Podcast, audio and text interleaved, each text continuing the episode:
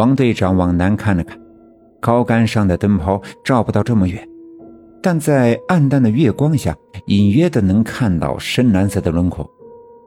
王队长把那张纸折叠了几下，塞进了上衣口袋，对我爸爸说：“这图呀不简单，但我不熟悉咱们村子的地形，我明天白天的时候照着这图走一走，再和图上的对照一下，就能看懂个八九不离十了。”我爸爸点了点头。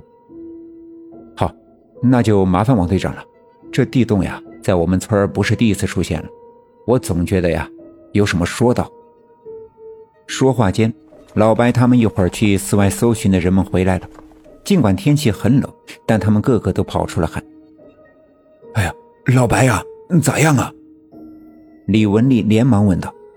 其实从老白脸上的表情完全可以看出，他们没找到人影。老白摇了摇头，焦急地说：“哎，我们附近都找遍了，没有啊。咱俩从你家窗户里都看见了，这灯泡一灭呀，人就没了，就算是走也走不远呀。”老白说的有道理。李文丽回想起刚才灯泡灭了的一瞬间，在月光下就没再看到大石背后的人影。如此说来，人肯定就在眼前的这个洞穴里，可眼前这个洞穴这么深，又如此垂直，人要是掉进去，不摔死也会半残。事不宜迟，越早下去越有机会救人。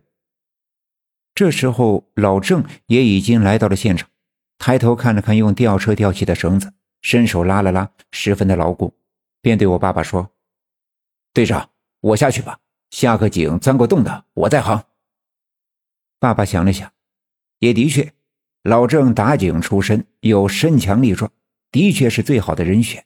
于是便脱掉大衣，紧了紧裤腰带，说：“这回咱俩一起下去，万一刘玉梅和小娟真的在下面，两个人啊也好搭把手。”李文礼和老白也要下去，被我爸爸拦住。已经丢了两个人，下面的情况又不清楚，他们俩没有经验，下去没什么作用。两人想想，也的确如此。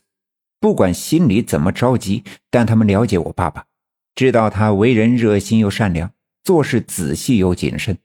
他亲自下去，自己自然放心，便不再坚持。我爸爸和老郑分别带上了一些应用之物，一前一后的抓住那根绳子向下爬去。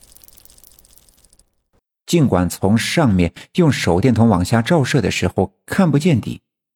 但令我爸爸和老郑感到奇怪的是，他们爬了没一阵，便到了洞底。估计也就两丈多，完全没有想象中的那么深。可尽管如此，洞底却十分的黑暗。抬头向上看去，井口上面的灯光明亮，可却完全照不到井底。井上井下似乎是两个完全不相交的世界。要说前阵子王革命家的那四丈五尺深的地穴的下面一片漆黑，倒是正常，毕竟太深了，上面的光照射不到井底。可这个地洞爬下来也就两丈左右，在下面可以清楚的看到井口上的情景，听到上面人们说话的声音，可上面的光线却照射不进来，这反倒让人感到恐惧。地洞底下。弥漫着一股浓郁的尘土的味道，这让我爸爸想起了我们家搬到刘家镇后的第二年的春天，跟着爷爷奶奶在柳树沟门外的田里翻地，一阵大风刮来，卷着漫天的沙尘，把我年幼的我爸爸吹得跟头把似的翻滚起来，摔伤了胳膊，摔肿了脸。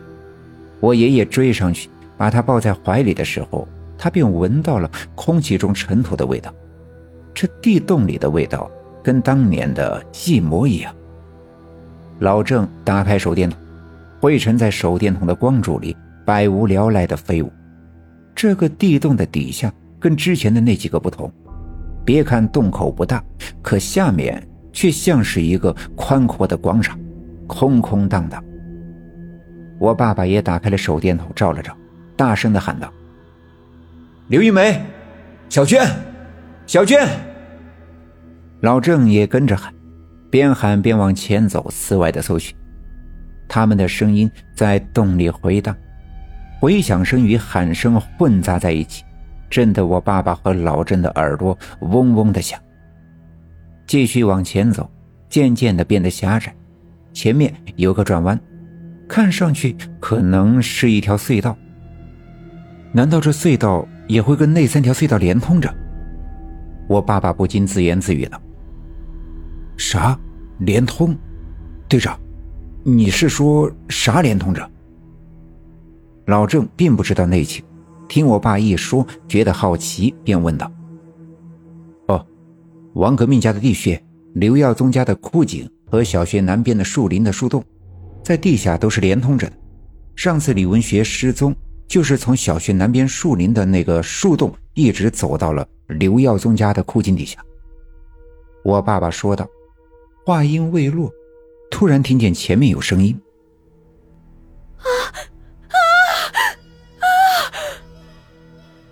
听上去像是有人惨叫，声音嘶哑，听上去十分的憋闷，像是被谁掐住了脖子。我爸爸和老郑对视了一眼。提起了手电筒，向声音传来的方向照去。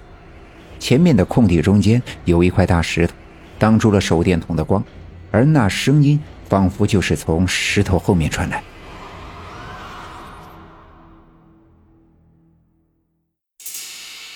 本集已经播讲完毕，感谢您的收听。